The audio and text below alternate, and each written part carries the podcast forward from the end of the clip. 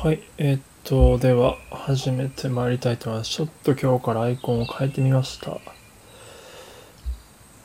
かがでしょうかということで、えー、大牛と申します。フィルムスタディをですね、していきたいと思っております。えー牛の朝活ということで、まあ、牛活っていうネーミングをつけてみました。まあ、あの、これパクってるんですけどね、あの、トンコハウスさんっていう、あの、ピクサーから出られたあのアーティストの方たちが立ち上げたトンカウスっていうスタジオがあるんですけどもそこのやってる朝活がトンカツって言うんですけどそこからパクってます。牛カツなんだね。ピンとトンカツの方がやっぱピンとくる感じはしますけども、まあ、ちょっとこれで反応を見たいなとか思ってます。で今日何があるかっていうと、まあ、フィルムスタディ、まあ、いつもやってるフィルムスタディの中からえーっと「大人の喧嘩」っていう映画のフィルムスタディをやってみたいと思いますよいしょちょっと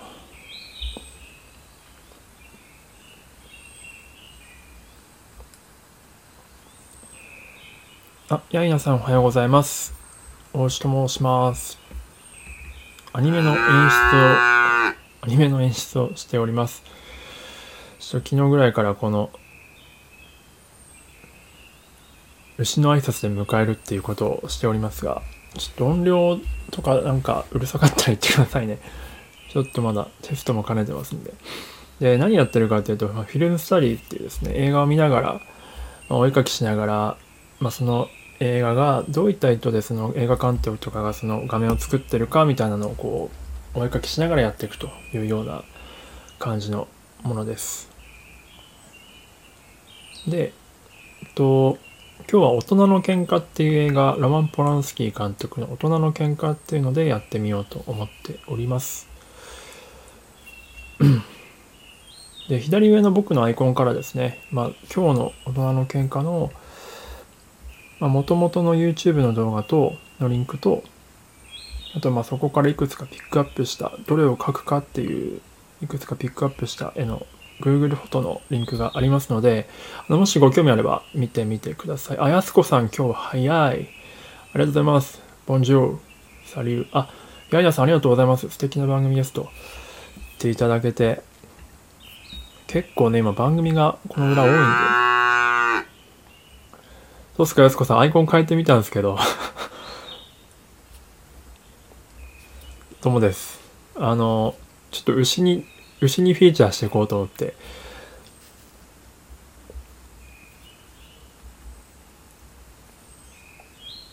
朝からね、最近結構ホラーめな映画が多かったんで、イットとか、ハンニバルとか、あの、羊たちの沈黙とか、ね、ちょっと濃いのが多かったんでね、今日はちょっと、あの僕の大好きな大人の喧嘩っていう映画をちょっとご紹介しつつやってみたいと思っております。アイコン変えたんです。あの 牧場のやつを。あ、アニメ事業に興味があるんですか？へえ。すごい、ありがとうございます。いや、アニメ業界ね、今本当に現場は苦しいので、アニメ業界自体は儲かってるんですけど、現場はかなり苦しいんでね、その辺ちょっとぜひ、ヤイナさんのお力でなんとかしていただけると ありがたいですね。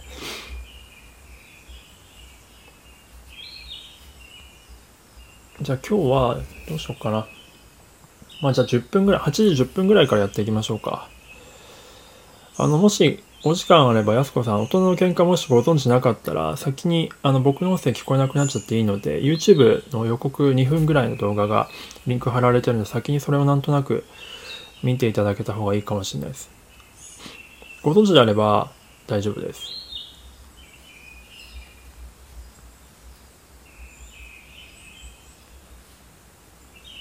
ちょっと今、ツイッターに今更シェアしてます。大人の喧嘩をやりますと。ツイート意味あんのかなこれでも。よいしょ。あ、試着しつつ、あ、そうなんですね。わかりました。じゃあ、10分ぐらいからやってっちゃいますね。今日なんかちょっと寒いんでね、なんか、ちょっと僕もスープをいただきながら、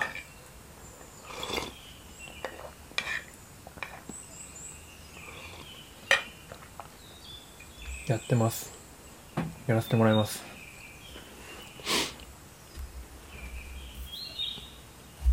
この牧場の絵がね若干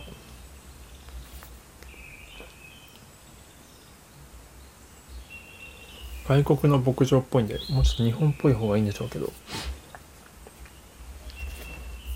えっと、まあ、この大人の喧嘩っていうのは、まあ、ロマン・ポランスキーっていうめちゃくちゃおじいちゃんなんですよ80歳くらいだったかなのおじいちゃんが監督してるんですけど尺がね70分くらいの映画なんですけどこれすごいのがやす子さん多分舞台お詳しいからぜひ見ていただきたいんですけどこれねワンシーンなんですよ。一つの家の中だけで取り切ってるんですよ、70分間。場面変えないんですよ。で、それで持たせ、70分間持たせてるっていうのがまずすごいし、あ、ゆうすけさんおはようございます。ちょっとね。どうも、おはようございます。今日は、ちょっとアイコンを変えてみて、どうでしょうちょっとデザイナーのゆうすけさんにちょっとご意見を伺いたい。今日は大人の喧嘩ってやつを、あ、吉尾さんおはようございます。あ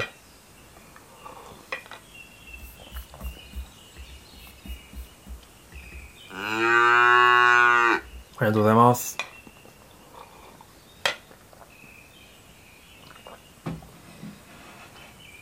いや、翔さん、ゆうすけさん、ありがとうございます。今日は大人の喧嘩ってやつをちょっと8時10分ぐらいから、もうあとそろそろからやっていこうと思います。いや、このロマン・ポランスキーおじいちゃんがね、ちょっとえぐいんですよ。この仕事が。ちょっと嫉妬というかもう、このじじい半端ねえなって感じですね。このワンシーン、家の中一つだけで70分間撮り切るっていうのと、うんと、この会話劇だけなんですけど、まあ、舞台みたいな感じなんですよね。まあ、もちろんカメラは切り替わる。ワンショットではもちろんないんですけども、カメラはもちろん切り替わるんですけど、その切り取り方が、まあ、これからちょっとフィルムスタディしていきますが、あ、彩りさん、おはようございます。昨日に、あれ、ちょっと名前が変わりました。彩り、千里さん、千里さん、名前が下についてる。おはようございます。ちょっとお出迎えということで。この大人の喧嘩を本当にぜひね、まだ見たことない方はぜひ見ていただきたくて、こんなに演出が素晴らしい映画は僕は、演出の手腕がか、素晴らしい映画は僕は見たことないぐらい、めちゃくちゃかっこいいっすね。こんな絵が作られたらもうちょっと、80歳のおじいちゃんが作ってるんですけど、たまったもんじゃないっていうぐらい、もう拍手喝采な感じの映画でしたね。あれ？失礼しました。やばい感じないですか？大変失礼しました。あれ？昨日じゃちょっと僕見えてなかったのかな？千里さんのところが。彩りさんのところしか見えてなかったか。失礼しました。はい、ちょっと今日からアイコンを変えつつやっていこうと思っております。まあ、ちょっと今日は、えー、ロマン・ポランスキー監督の大人の喧嘩ですね。あの、いつものように左上のアイコンから、うんと、Google フォトのリンクがあるので、そこから絵が見れます。まあ、今日いくつか12345 5個選んでるんですけど、まあ、いつもみたいに3つと思いきや、まあ、一応1つ3分でパーッと5枚書いてっちゃおうかなと思います。まあ、もしご存知ない方は僕の声を振っちゃっていいので、ぜひ予告を見ていただければと思います。予告のリンクもあの貼ってあるので、2分間 くらいかな。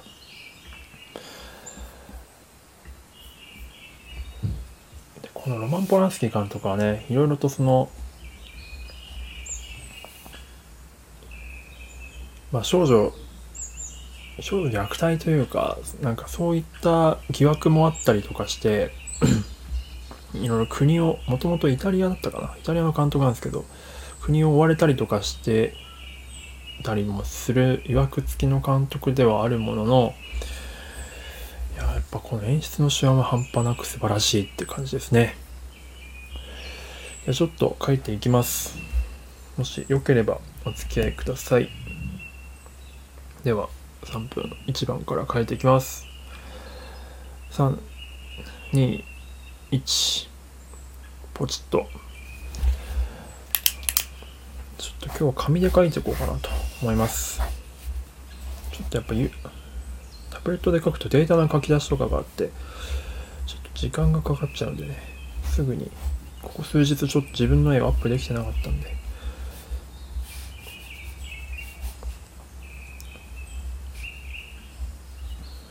主主あの主役というか役者が豪華なんですよでもってね。ジョリー・フォスターあのが出てますしあと、えっと、ケイト・ウィンスレットあのタイタニックのケイト・ウィンスレット出てますしあとえっとなんだっけあの名前どうせした。なんとかオライリーさん。この人もね結構いろんな映画に出てますし。で僕何よりも僕が大好きクリストフ・バレツが出てるんで。クリストフ・バレツが出てる映画も大体映画ですよね、まあ、僕の偏見ですけど。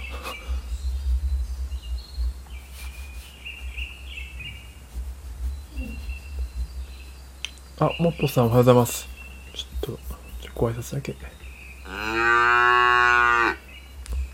っと今お絵かきをしててなかなかコメントが終えませんが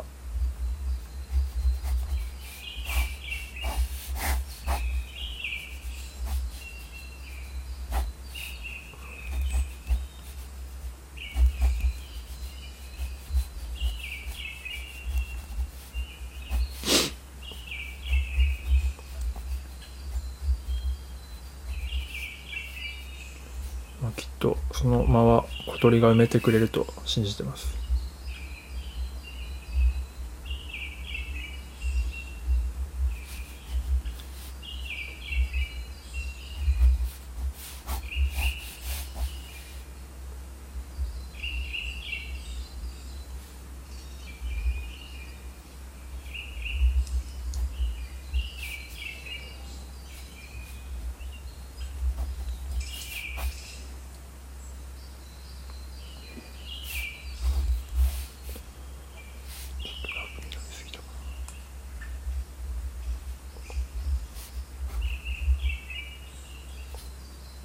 マイニマッパーさんおはようございます。今お絵かき中で。大人の喧嘩という映画のフィルムスタディをしております。まあ、牛の朝活ってことで、今、牛活って名付けてますけど、これパクリなんですよね。あの、トンコハウスさんっていう、えっと、ピクサーご出身のアートディレクターの、えっと、堤大輔さんっていう方とあとロバート近藤さんっていう方が立てた立ち上げたトンコハウスっていう映画があ映画じゃないとさスタジオがありましてそこのトンコハウスの朝活をトンカツって呼んでるんですね。なのでそれを丸パクリしました。牛カツですね。でも2枚目いきます。えー、っと3分ですね。あの左上の僕のアイコンから Google フォトのリンクがありますのでもしご興味あればそれを見ていただければと思います。3分いきます。で3分書き終わったらちょっとなんとなくこの映画の話を、まあ、描いた絵の話とか深掘っていきたいなと思っております。なんかね「タイタニック」の時にねケイト・ウィンスレットは本当なんか可愛らしい感じで出てきましたけど最近のケイト・ウィンスレットは結構ヒステリックな女性が演じることが多いですよね。あの、タイタニックで感動した人はですね、ぜひあの、レボリューショナリーロードっていう、うんと、映画を見ていただきたいんですけど、サメ・メンデス監督のなんですけど、レボリューショナリーロードはケイト・ウィンスレットと、えっ、ー、と、ディカプリオが共演してるんですよ。あの、タイタニックコンビが。で、何で共演してるかって夫婦の話で、あの、めちゃくちゃドロドロした夫婦の話なんですけど、あの、なんとなくタイタニックの後日談みたいな感じで もし2人が助かってたらみたいな感じで見ていただけるとめちゃくちゃブラックなジョークが効いてて面白いと思います。まあ、多分夫婦生活を送ってる方にとっては多分ホラーかもしれませんけどもちょっとまあ僕は独身なので無責任なこと言ってますがレボリューショナリーロードはすごく結構きますね。結構僕あの、別れる系の映画が好きで、ブルーバレンタインとか、あの、ライアン・ゴズリングが出てるブルーバレンタインとかも、めっちゃ重いんですけど、めっちゃ好きなんですよね。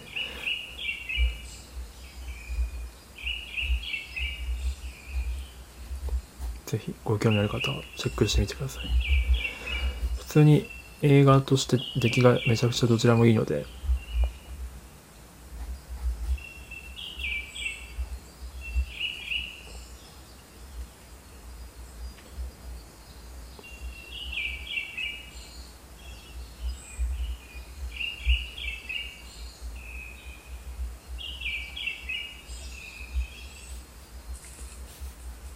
これが鏡を使ったこの絵じ絵作りっていうのはやっぱ多分に意味合いが含まれてて。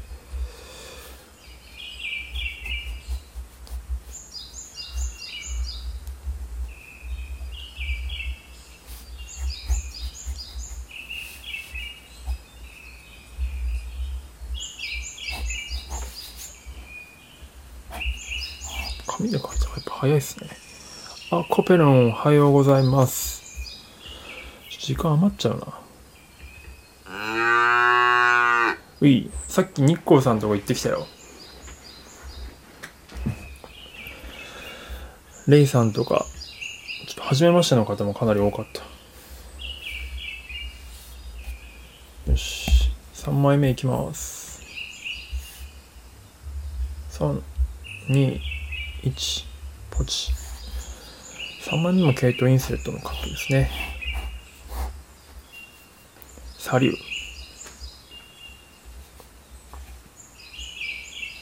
でも1番って入ったつもりが3番ぐらいでショックだった。やっぱ1番で入るのってハードル高いね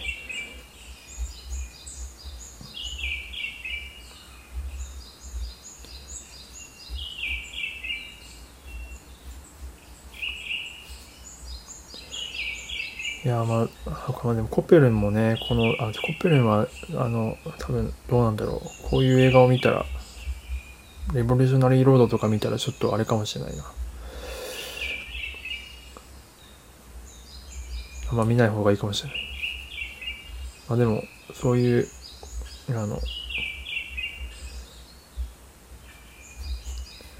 ぜひあのレボリューショナリーロードは本当にね来ますよ「タイタニック」良かったなって言ってる人にはぜひ見てもらいたい。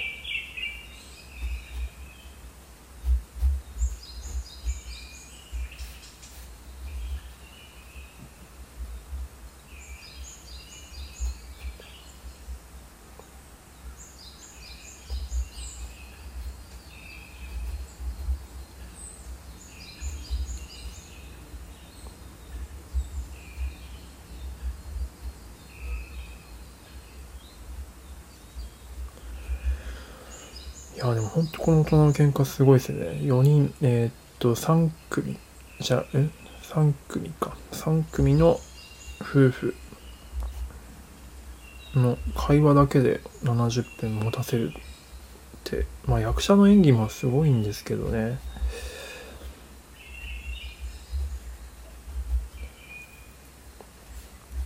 このすごいなって思うのは、まあ、これから終わった後話そうと思いますけどこの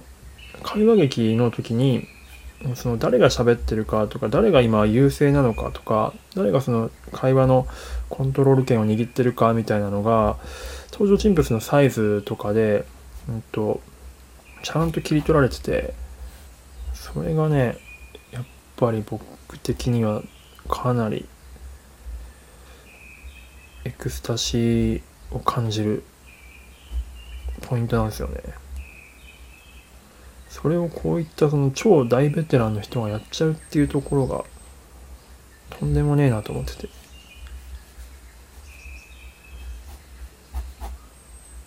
80歳の人ですよだってもう戦争とかも経験してる方ですからね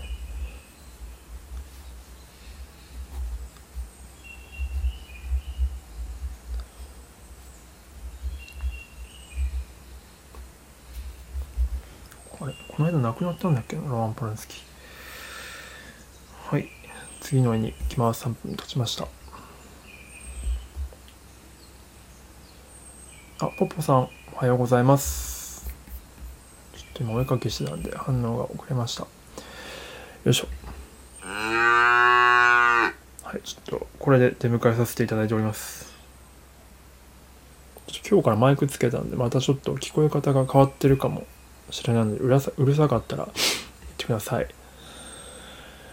あ、そう、レボリューショナリーロード、あ、今日やってるのは大人の喧嘩だけども、あの、まあ、ちょっとで、この出演してるね、ケイト・ウィンスレットが最近、その、まあ、タイタニックかなんかで多分デビューしたんだけど、タイタニックの時はまあすごく可愛らしい少女を演じてたけど、あの、タイタニックでぜひ、あの、感動した人は、その、レボリューショナリーロードっていう映画を見てほしいなっていう話で、その、レボリューショナリーロードっていうのは、ケイト・ウィンスレットと、えっと、レオナルド・ディカプリオが夫婦役で共演してるのよ。だから、もし、タイタニックで、あの二人が生き残って結婚したらどうなっていたかみたいな後日談みたいな感じで見ると、めっちゃ楽しいというか、そんな感じ。まあ基本別れ話なんですが、夫婦仲の、夫婦仲がうまくいかない話なんだけど、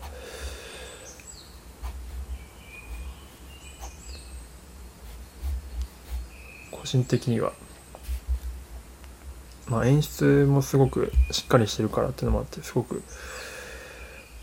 なんか楽しいキャスティングだなと思って見てました。いきます。3、2、1、ポチッと。4枚目は、クリストフ・バルツがめっちゃ驚いてるやつですね。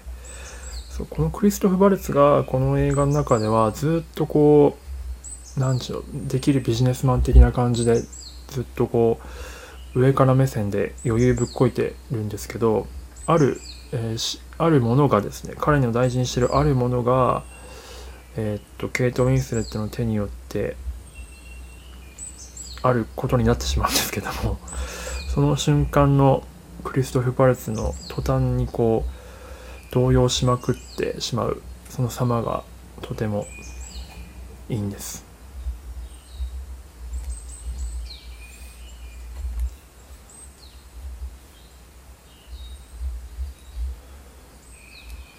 で一番感動するのはあのエンドクレジットのところなんですよねこの「大人の喧嘩っていう放題がすごく素晴らしくてひらがななのがすごく最後のカットを見るとわかるんですよね。これはちょっとネタバレなので言えないんですけど。なるほどみたいなね。最初のカットと最後のカットが同じだと思うんですけど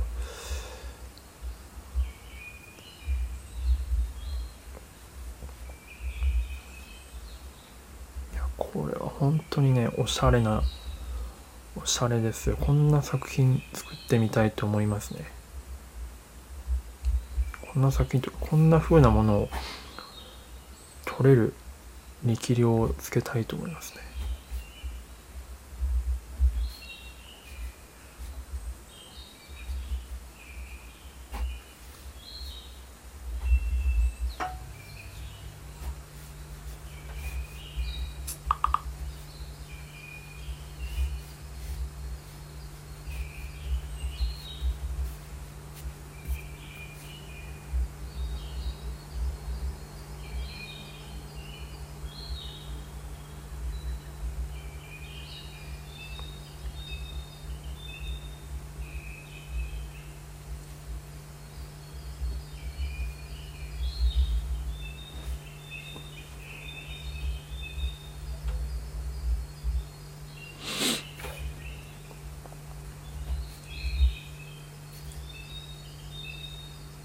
まあでもそれその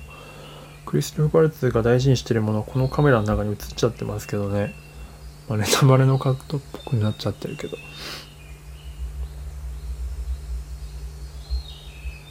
てか予告でそういうの見せちゃってるからな。まあなんとも言えないですけどね。結構ネタバレ予告でネタバレしちゃう問題ってありますよね。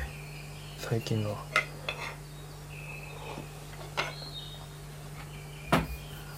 よし。じゃあ最後に最後の1枚。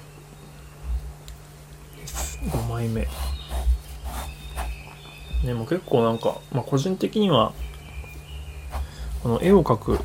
時間帯って結構いいなと思ってるんで別に皆さん無理に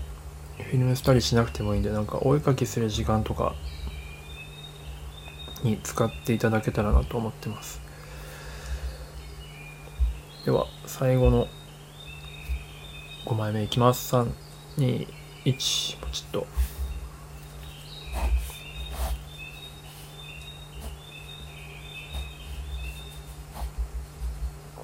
3枚目は JC オライリーさんの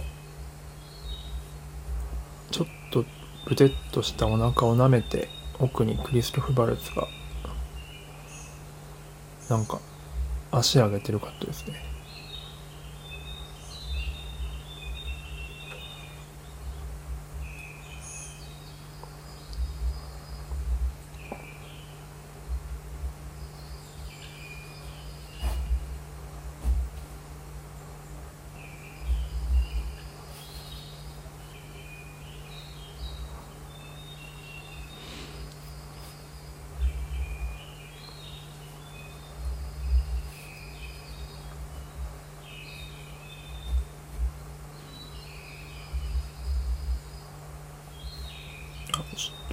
バランス失敗したな。あ、ヒロさん、おはようございます。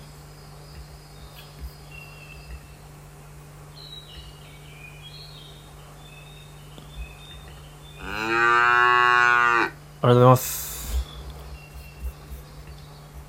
ちょっとアイコンとかも変えてみました。牛っぽく。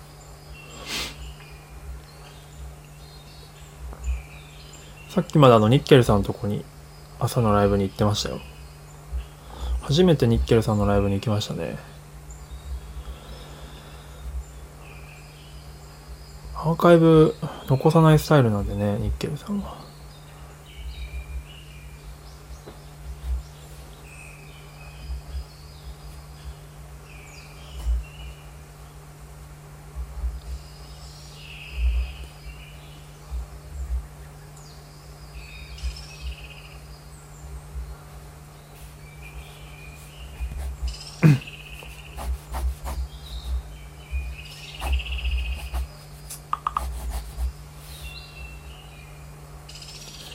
ああしまったやっぱちょっと失敗したな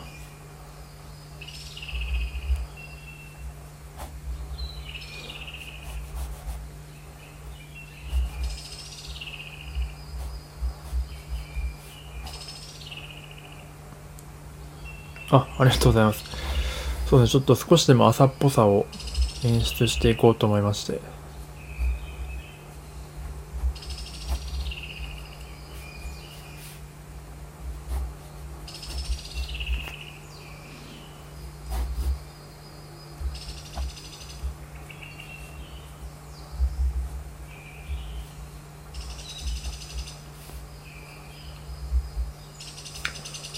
よし。はい。時間が経ちました。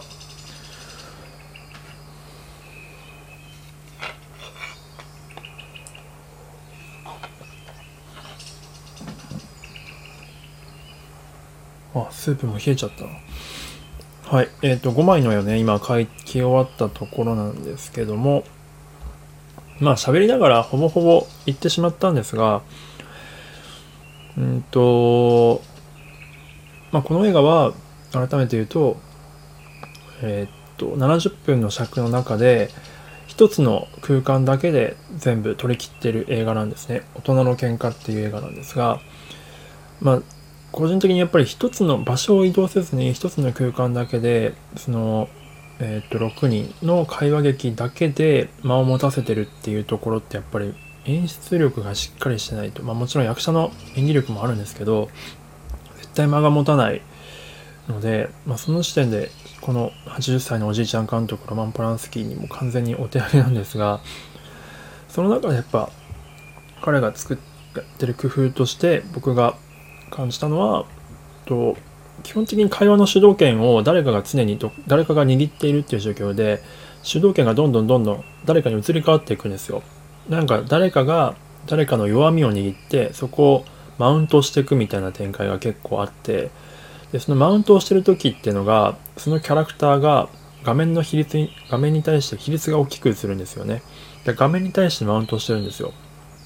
その登場人物が。なので1番の家で言うと、あの、奥にクリストフ・バレツがいて、手前に、えーと、ジョディ・フォスターがいるので、この時点でもう、すごくクリストフ・バレツがこう弱い立場にいて、で、えっ、ー、と、ジョディ・フォスターが強い感じになるっていうのが分かりやすくなってたりとか、あと孤立してるキャラクターがいる場合もあるんです。全員に責められてたりとかするシーンがあるんですけど、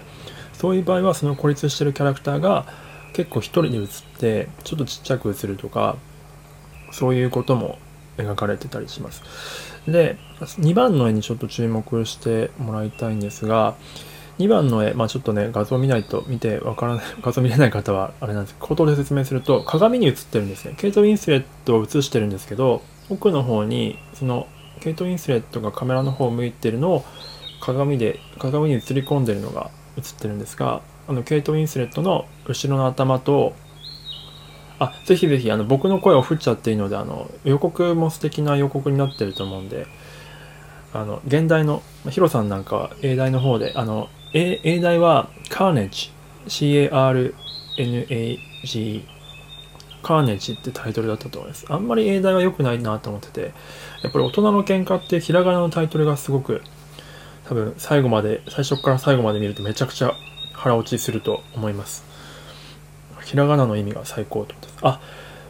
いってらっしゃいませ。ヒロさん。じゃあちょっと帰りも、こちら。いってらっしゃい。はい。じゃあちょっと2番の絵に入、えっと戻りますけども、えっ、と、ゲート・インスレットが映ってるんですけど、鏡越しに映ってる、えっ、と、ケイト・ウィンスレットは、後頭部の方が映ってるんですね。で、なので、この時点で、まあ、鏡に映り込んでいる2人、同一人物の人が鏡に映り込んでるっていうところで、まあ、その彼女の二面性とか、やっぱその腹に一つなんか思ったことがあるとか、その言ってることと違う気持ちが実は裏の中にあるとかってそういうのを表してる。まあ、彼女は結構何て言うんでしょうハイソなまあ、緑もしっかりしててハイソなこうマダムみたいな感じで出てくるんですけど、まあ、その裏の彼女の本心というか本質は 別のところにあるよみたいなことをこの鏡とかで表現してるっていうのをこうさらっとやるんですよ。いかにもって感じであざとくやるわけじゃなくて結構さらっとやってくれるのがこのロマン・ポランスキーの、まあ、おしゃれなところというかすごいとこだなと思ってて僕がやるとね結構これあざとくなるんですよね。主張したくなっちゃうんですけどいやこのおじいちゃんすごいなってやっぱ思いますね。